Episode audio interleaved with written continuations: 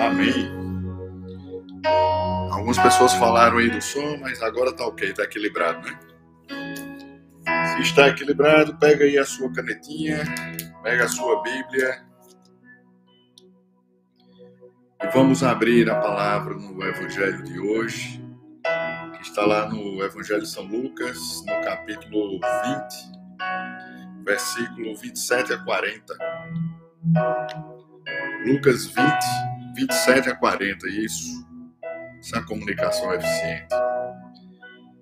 Compartilhar essa palavra, estudar juntos, no shalom de Deus, na paz do Senhor.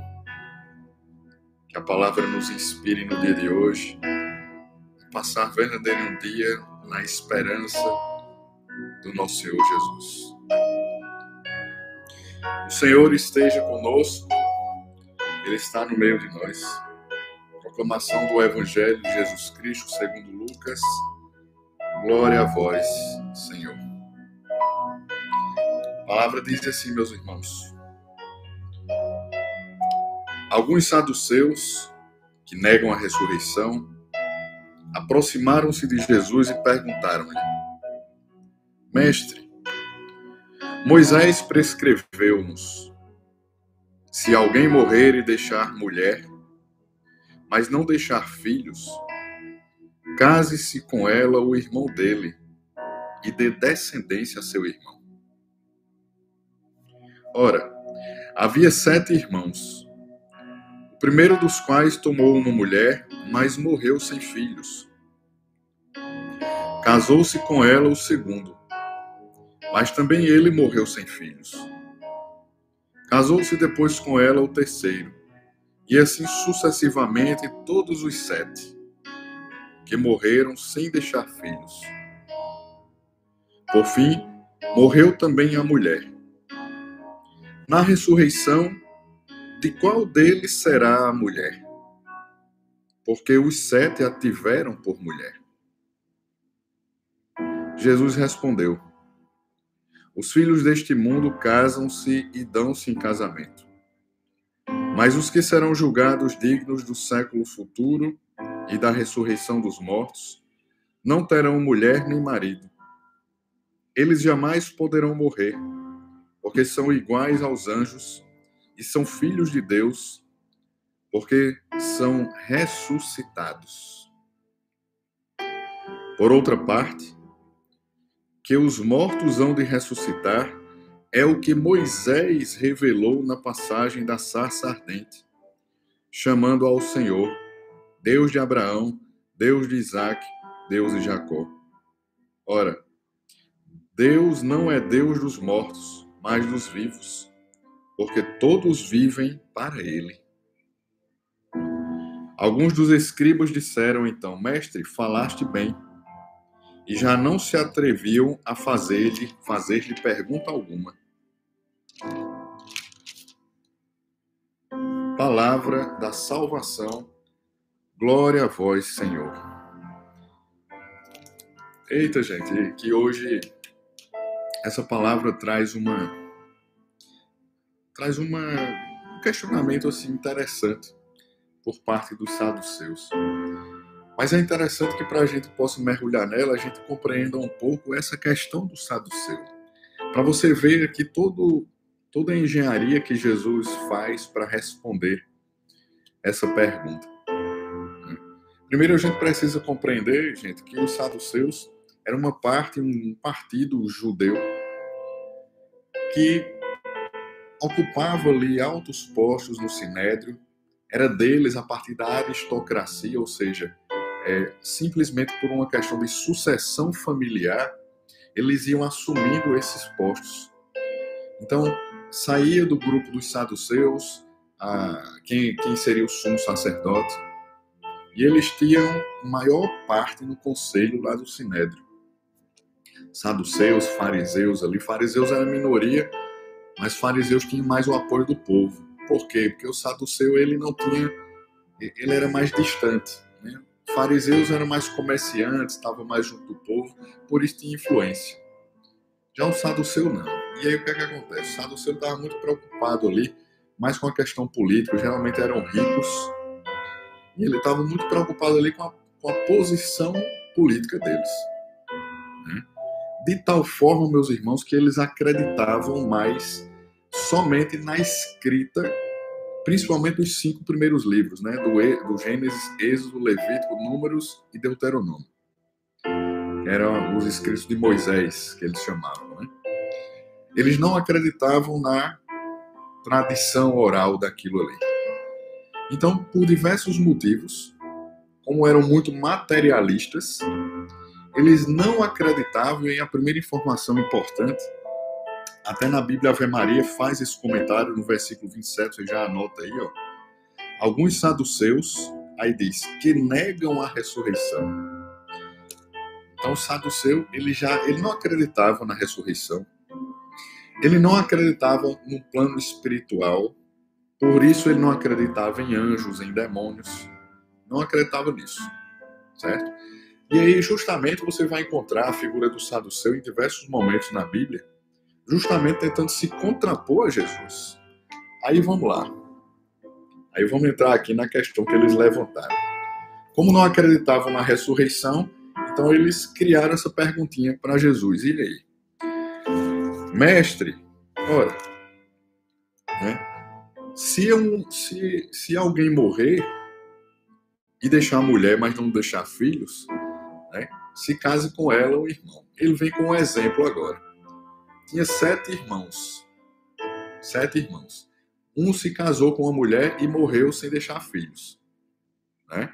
Aí, pela regra aqui, o outro irmão deveria casar com a mulher. Com essa mulher do, do viúvo. Com a viúva, né? No caso. E aí ele dá no exemplo aqui que os sete irmãos se casaram, foram morrendo, morrendo, e o outro foi se casando com base nessa regra se casando com a mulher. Aí ele pergunta, né? Ora, se aqui todos eles se casaram com essa mulher, na ressurreição, num caso de uma ressurreição, quem é que seria? Quem é que será o marido dela? Né? Imagine aqui, não sei se tem aqui no grupo alguém que, que, que é viúvo, viúva, né? E quando morrer, quando ressuscitar, será marido, será mulher de quem? No céu. Esse foi o, a, essa foi a, a, pegadinha, vamos dizer assim, que o Saduceu colocou para Jesus, uma vez que eles não acreditavam na ressurreição. E aí, vai dizer o que agora? E aí, meus irmãos, eu confesso a você e partilho com muita alegria, porque não essa questão dos irmãos especificamente, mas isso já foi para mim nos meus momentos de, de questionamento, né, de muitos anos, até o diácono quem, quem participou disso. Eu, para poder acreditar, para poder decidir, definir, iluminar a minha fé, eu fui buscar isso, essa iluminação em razões. Eu me recordo que eu perguntei isso uma vez ao diácono, perguntei a tantas outras pessoas.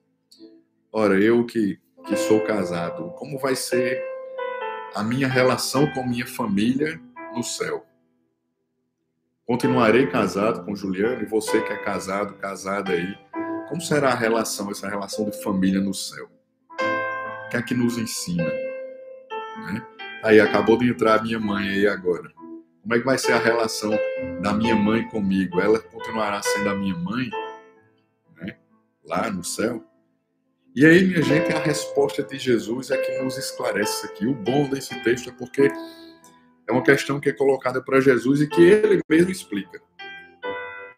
Ele mesmo explica. Jesus respondeu: Os filhos deste mundo casam-se e dão-se em casamento. Mas os que serão julgados dignos do século futuro, ou seja, da ressurreição, né, não terão mulher nem marido. E foi justamente essa pergunta que eu fiz a resposta que eu tive. E aí, para iluminar o dia de você agora, o dia de vocês agora.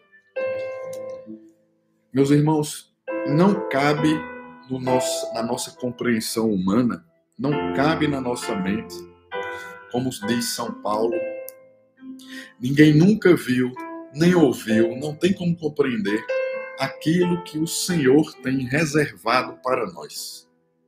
A ressurreição essa que nós lutamos por via da santidade, o céu que nós lutamos, ele é uma realidade que na condição de hoje nós não conseguimos englobar na nossa cabeça.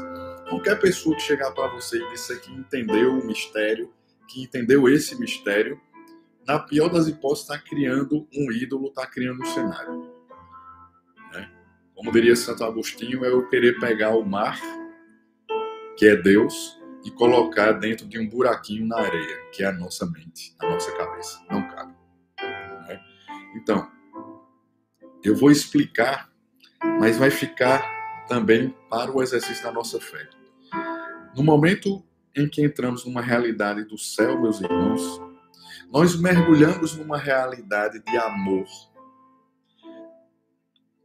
tão grande, tão gigantesca, tão inimaginável, inalcançável pela nossa cabeça aqui nesse mundo. Por isso que Jesus fala: neste mundo os homens se casam né, e se dão em casamento. Mas no céu, esse amor que nós temos a capacidade de viver aqui, esse amor do marido pela mulher, do pai pelo filho, né, da esposa pelo marido, as relações de amizade, de amor que nós mantemos entre nós, elas são apenas um prenúncio daquilo que é o oceano, que é Deus, quer estar em Deus. De tal maneira, e é a dificuldade de se compreender, de tal maneira, meus irmãos, e foi a resposta que eu tive, que quando estivermos mergulhados na glória de Deus, estaremos mergulhados num amor tão supremo, onde não haverá choro, não haverá ranger de dentes, tão supremo que até essas relações do mundo, de quem se casa e se dá em casamento, elas serão diluídas ali naquele amor, de tal forma que já não fará mais sentido. Já não fará mais sentido. Seremos um só em Cristo ressuscitado. É, é difícil compreender porque a gente não consegue alcançar essa realidade de amor tão grande. Né? Mas se você parar para imaginar, vou dar um exemplo para você aqui. É, por exemplo, o amor que eu tenho, o amor que você tem pelos seus filhos. Né? Toda vez que a gente fala sobre uma relação de amor aqui, talvez a relação que mais se aproxime, mas assim de forma ainda muito distante do que é o amor de Deus para conosco, é essa relação de pai e filho, de mãe e filho, por quê? Porque eu gosto muito de dar esse exemplo. Se eu perguntar aqui para quem tem filho, né, se você vendo seu filho sofrer, se você se daria no lugar dele.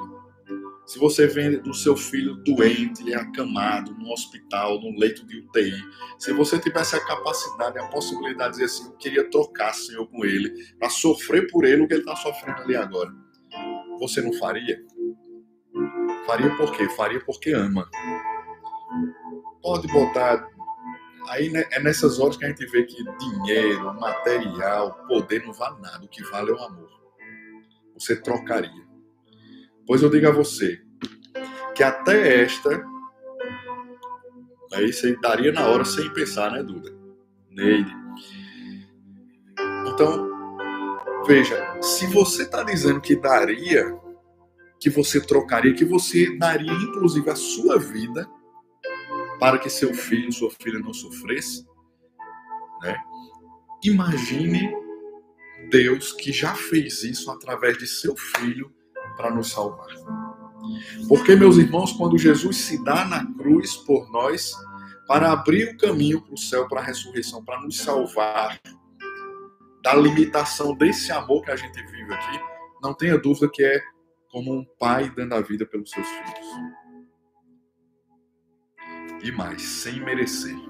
Sem merecermos. Sem merecermos. De tal maneira, meus irmãos, que se a gente consegue tocar esse exemplo do pai e do filho que eu estou dando aqui para você, talvez seja a parte mais ínfima do que nós podemos alcançar do amor de Deus aqui no mundo.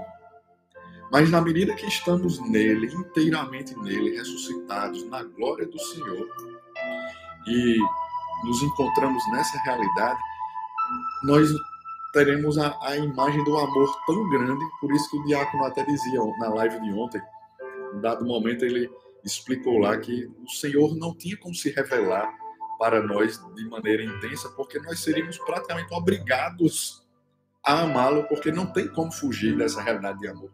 É tão, é tão envolvente que nós não teríamos outra alternativa. Então, para que permanecêssemos na liberdade de, de escolha, discernir sobre amar ou não a Deus, ele se revela na medida que nossa percepção pode captar. Bonito, né, gente? O amor do Senhor será o nosso próprio respirar. Exato. Será essa realidade. Né? E aí, diga a você aí que é casado, casada, eu mesmo aqui com Juliane, quando, quando morrermos e na graça de Deus estivermos, não haverá mais essa relação marido e mulher, podemos até nos encontrar, mas estaremos envolvidos num amor tão maior que esse amor que a gente viveu e construiu aqui, ele vai estar espalhado, diluído naquele amor tão grande que é o amor de Deus por nós, que já não haverá mais justificativa em qualquer outro tipo de amor, porque a gente já está no maior. Né?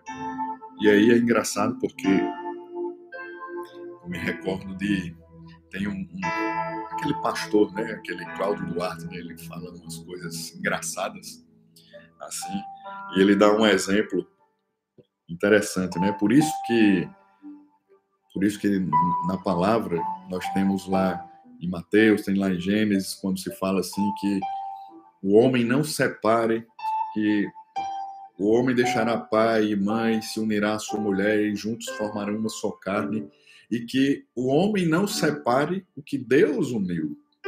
Por isso que no matrimônio, meus irmãos, por isso que no matrimônio é como é feito o homem e a mulher feito uma só carne, qual é a única coisa que pode separar um homem e uma mulher casada, casados? É a morte. Até que a morte os separe. Por quê? Porque quando morre e quando morremos e vamos para o céu, já não há mais necessidade, já não há mais essa relação de, dessa unidade, porque já estamos intrínsecos, isso a morte, Carlos, né? Já estamos intrínsecos, já estamos entremeados num amor maior que o amor de Deus. Por isso aí, você que está aqui com seu marido, sua esposa, quando chegar lá, você pode até sentir o frio na barriga. É por isso que eu começo dizendo que é difícil de compreender. Ah, mas eu vou ficar sem meu marido? Minha irmã, meu irmão, você vai estar tão inebriado na realidade do amor de Deus, você vai ver aquele que aqui foi seu marido, né? Mas já vai estar tão envolto no amor do Senhor, tão plenamente cheio de Deus, que o amor superará até o amor de marido e mulher que havia aqui. O amor de filho, de pai para com filho, é su superado. Gente, eu estou aqui sem conseguir, porque não tem como dizer outras palavras. Né? Não tem como.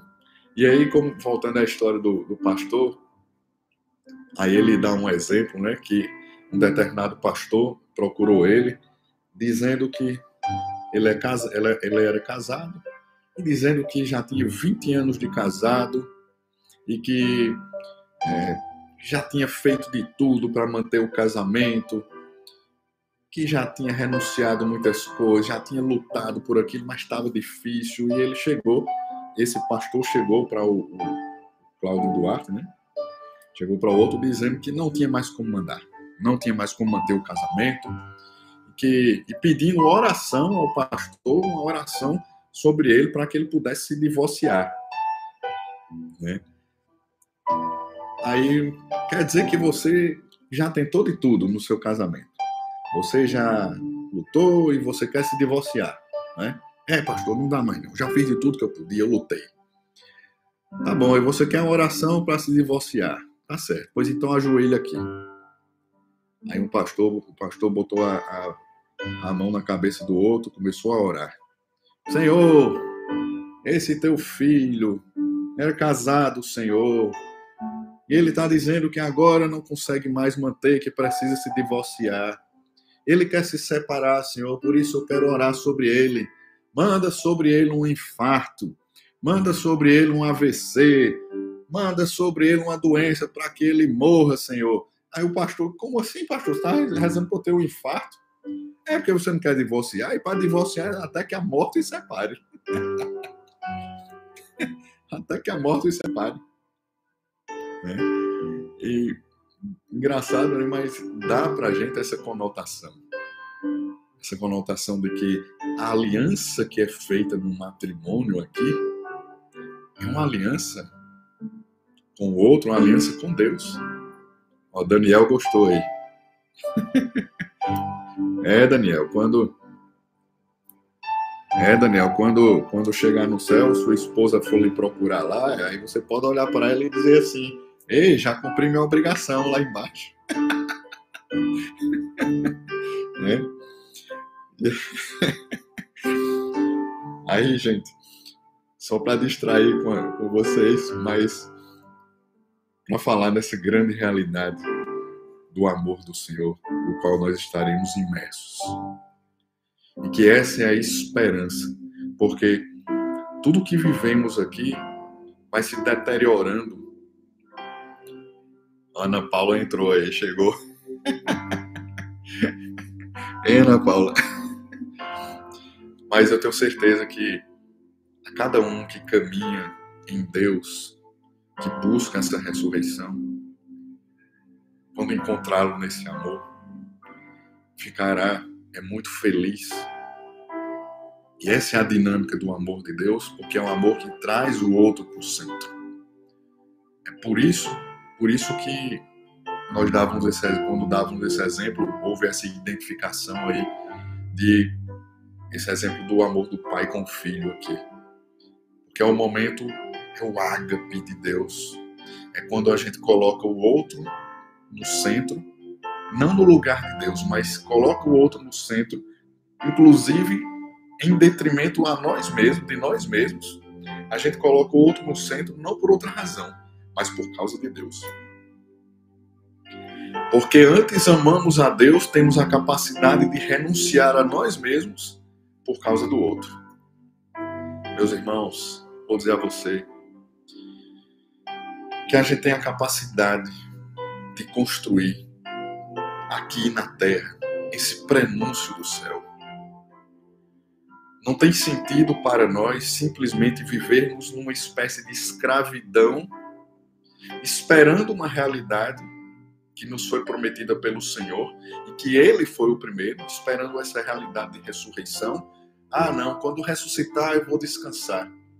Nós temos que nos gastar aqui agora para tentar viver esse prenúncio do céu aqui porque só alcançaremos a grande glória se buscarmos viver primeiro Ele aqui, mesmo com essa limitação humana. É ter a capacidade, meus irmãos, de trazer, de tentar vivenciar o céu aqui agora. É ter a capacidade de, olhando para vocês, meus irmãos, e por isso nós vivemos um carisma, por isso nós vivemos uma unidade com a igreja. Para quê? Sabe por quê, meus irmãos? É para que eu tenha e você tenha a possibilidade de, olhando aqui como eu vejo os nomes dos irmãos, ter a capacidade de um dia olhar aqui para Valéria, para Alexandre, para Lara, para Valéria, para Jalva, para tantos outros. E do mesmo jeito que eu vi aqui Duda e outras pessoas colocaram aqui na hora do exemplo do, de trocar com filho, eu tenho a capacidade de, independente de ser meu filho, eu olhar para cada um de vocês aqui, vocês olharem para mim e a gente poder dizer que daria a vida no lugar um do outro. Sabe por quê? Porque somos filhos do mesmo Pai. Somos filhos de Deus. E porque somos filhos dele, filho deles, filhos dele, somos irmãos. E aí não tem somente a capacidade de ser de, de sermos amiguinhos dos bons momentos, de sermos é, irmãos superficiais, mas sermos irmãos que dá a vida por ou pelo outro por causa de Cristo. Que se aproxima do outro para saber o que ele passa, para até doar do que nos falta por causa de Cristo. Porque se for pelas nossas humanidades, a gente não consegue. A gente não consegue. Tá aí, ó, entrou outro paizão aí, Nilo. Tá aí também. Que carisma que nós vivemos, meus irmãos, a unidade na igreja que nós vivemos é para isso, para a gente tentar viver o céu aqui agora. Viver o céu aqui agora é ter essa capacidade de olhar para o outro e fazer não só porque ele é meu filho. É como eu vi uma vez uma pessoa tinha acabado de um casal tinha acabado de ter um bebezinho, aí postou na rede social a imagem do bebezinho lindo e botou assim embaixo: amor incondicional. E às vezes a gente pensa isso, né? Porque quando nosso filho nasce, poxa, a gente faz o que quiser por ele. A gente dá a vida por ele. Né? Mas, mesmo nessa frase, amor incondicional, ainda tinha uma condição. Ele quis dizer que o amor era incondicional, porque certamente ele, independente de qualquer condição que o filho pudesse dar, ele amaria aquele filho, a ponto de dar a vida por ele. Se viesse uma bala, ele se jogaria na frente. Mas ali ainda tinha uma condição. E qual era a condição? É que o filho era dele. A vivência do cristianismo em nós, meus irmãos, passa por darmos a vida pelo outro, mesmo quando o outro não é o nosso filho. Porque como é o meu filho e aí eu dou a vida por ele, ainda existe uma pitada de egoísmo aí, porque é o meu filho. Por que, é que você faz para o seu e você não faz para o outro que também sofre como o seu sofreria? Aí, obrigado, Alexandre. Era a palavra que eu ia dizer agora. Reino de Deus é para os violentos. E aí você leva em conta que o Senhor deu a vida por aqueles que eram seus filhos e por a, inclusive aqueles que não mereciam. Irmã Rosa, temos coragem de nos sacrificar pelos outros. Termos, né, coragem de sacrificar pelos outros para realizar a vontade do outro, mas não temos coragem de nos sacrificar por Cristo que está no Pois é por isso que eu ressalto que é fazer isso porque antes amo a Cristo eu não teria condição de fazer isso se não for por amor a Cristo, que é o amor perfeito. Porque senão eu vou estar sempre buscando no outro uma razão para amar, uma razão para fazer, uma razão para dar a vida, um motivo que ele me dá. Aí sim, quando eu não procuro motivos, quando o outro não merece, quando vai me faltar, aí é amor incondicional. Por isso, meus irmãos, que na nossa espiritualidade fala o adorador adora na sua primeira realidade. E às vezes algumas pessoas podem fazer uma leitura desconcertada dessa parte da nossa espiritualidade, achando que a primeira realidade é aquela que eu nasci, é aquela a minha família, ah, eu tenho que priorizar agora a minha família e não a comunidade. Né? Sua primeira realidade é Cristo. É? Adorador adora na sua primeira realidade, que é Jesus. Essa deve ser a sua primeira realidade. Agora, porque essa é a sua primeira realidade, aí você ama assim na sua família, na sua comunidade. Você ama assim os seus inimigos. É a realidade a qual você é chamado a viver. Amar a Cristo nas suas, nos seus diversos ambientes amar o outro quando ele não merece, mas porque amo a Cristo antes, aí eu devolvo o meu amor a ele. Esse é um convite no dia de hoje, eu gosto sempre de dizer e lembrar para vocês, é muito bom ouvir o que a gente está ouvindo agora. Os ensinamentos da palavra são muito bons de trazer, de escutar. Mas só creio na verdadeira conversão se essa palavra realmente se converter uma atitude que você, quando desligar esse vídeo, uma atitude de coração que vai de fato lhe transformar. Que você tenha hoje a capacidade de olhar para os seus. Comece pelos seus. Porque às vezes a gente quer amar os de fora sem nem amar os de dentro de casa. Estou nem dizendo, ah, ama os de fora. Se você não ama dentro de casa, comece a amá-la. Comece a amar nessa perspectiva desse amor da ressurreição, desse amor do céu. Porque o céu é construído a partir desse amor aqui agora. É dessa maneira. Né? Então, gente, não adianta. Não adianta eu querer chegar no meu ministério, na minha comunidade e lá querer ser aquela pessoa amável e aquela pessoa é, delicada e gentil a todo momento. Hipocrisia. Não estou dizendo para você não ir, mas estou dizendo para você mudar. Tome a sua cruz e vá. Se eu sou assim para fora, mas não sou assim para dentro, na minha primeira realidade. Ó, Ineide já botou aí, quem tem ouvidos ouça. É. Quem tem ouvidos ouça. Por isso essa é a realidade da nossa vivência, a nossa busca pelo céu aqui, meus irmãos. A gente vê ainda no texto, interessante porque Jesus responde, responde os saduceus, dizendo: Os filhos deste mundo casam-se e dão-se em casamento. Mas os que serão julgados dignos do século futuro e da ressurreição dos mortos não terão mulher nem marido terão o amor supremo que é Deus. Vamos viver juntos essa glória.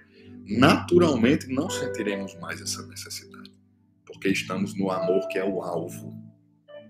Tudo o que fazemos aqui, todo o amor que conseguimos viver aqui é ensaio para o grande amor que a gente vai viver em Cristo. Eles jamais poderão morrer, porque são iguais aos anjos e são filhos de Deus, filhos de Deus porque são ressuscitados. Pela ressurreição nos tornamos filhos de Deus. E é interessante, meus irmãos, a sagacidade de Jesus, porque sabendo que Saduceu não acreditava na ressurreição, não acreditava em anjos, e que escutava muito a palavra de Moisés, aí ele pega, fala da ressurreição, diz que serão iguais aos anjos, né? e depois no versículo 37 ainda usa uma palavra de Moisés. Por outra parte, que os mortos hão de ressuscitar é o que Moisés revelou na passagem da sarça, sarça ardente. Né? É o que Moisés, ora, eles não acreditavam em Moisés. Oh, os saduceus escutavam e acreditavam principalmente nos livros que ele chamava os livros de Moisés, do Gênesis ao Deuteronômio. Então Jesus vai justamente na fonte deles. Jesus está indo hoje na fonte da nossa vida, naquilo que é a nossa essência, porque dele viemos e para ele voltaremos. Jesus está indo hoje na fonte da tua realidade para lembrar que você, que é apegado a essas realidades meramente do mundo, preocupado porque não tenho o melhor marido, a melhor esposa, porque não sou realizado nessa minha realidade. Né? E acha que tudo se encerra nessa realidade aqui. O Senhor está indo agora na sua fonte para dizer a você, dizendo que o reino dos céus é dos violentos, que é essa realidade da ressurreição. É esse o caminho que está sendo construído agora que vai te levar, de fato, para a realidade do grande amor do céu. É, essa é a realidade. Por isso, amados irmãos, que você tome isso no seu dia hoje, olhe para dentro da sua realidade para tentar viver esse amor na perspectiva da ressurreição de Cristo. Tomar a sua cruz no dia de hoje, com vistas à ressurreição e não à lamúria e ao sofrimento, né? Essa cruz gerará ressurreição em você. Né? E não só murmuração. Gerará ressurreição.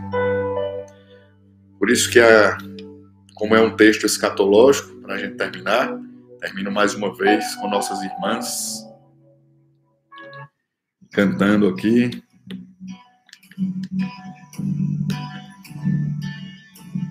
Toda vez que nós nos encontramos com uma realidade escatológica, é interessante que a gente viva o dia de hoje e ame no dia de hoje como se não tivesse o dia amanhã. Por isso essa música. Só tem o hoje para mim. À medida que a gente busca achar que só temos de fato hoje, que hoje é o último dia de nossas vidas, com certeza nós vamos buscar viver aquilo que é essencial e não deixar para depois. Aquilo que de fato interessa.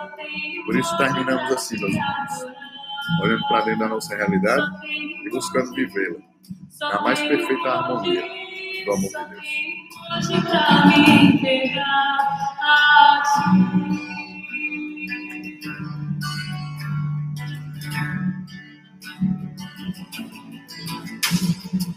Quanto tempo eu perdi procurando em outros cantos o que só em ti. Lembra de dar o like aí. Lembra de dar o like, lembra de comentar. E vamos para frente, meus irmãos, porque o céu é nossa meta, o céu é nosso alvo. Só tenho hoje, só tenho hoje, só tenho hoje pra te amar. Só tenho hoje, só tenho hoje, só tenho hoje pra te amar. Reza com isso toda vez que você se encontrar numa realidade de desamor, pense que só tem hoje. Porque se fosse o último dia, eu tenho certeza que muita coisa você faria diferente. Às vezes a gente vai achando que tem todo o tempo do mundo. E aí não realiza aquilo que é preciso realizar. Todo o processo finalizante da nossa vida, pode ver. Quando você está para perder alguém, Aí você vai tentar recuperar um tempo que perdeu. Então é, é essa realidade que esse só tenho hoje no mundo. Né? Estou na iminência de perder. Então, que eu não ame somente porque estou na iminência de perder, mas porque eu ame antes por Cristo. Por Cristo. Por Jesus.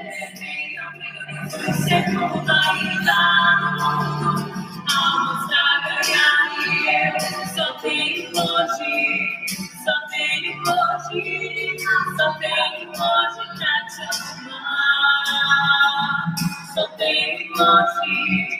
só tenho hoje, só tenho hoje pra te amar. Só só tenho hoje, só tenho hoje pra te adorar. Só só tenho hoje pra me entregar. É, Vanil nunca disse que era fácil. Meus irmãos, uma alegria mais uma vez estar com vocês. Fiquem com Deus. Tenham um santo sábado na paz do Senhor. A graça do Espírito Santo recaia sobre cada um de nós e nossas famílias. Shalom!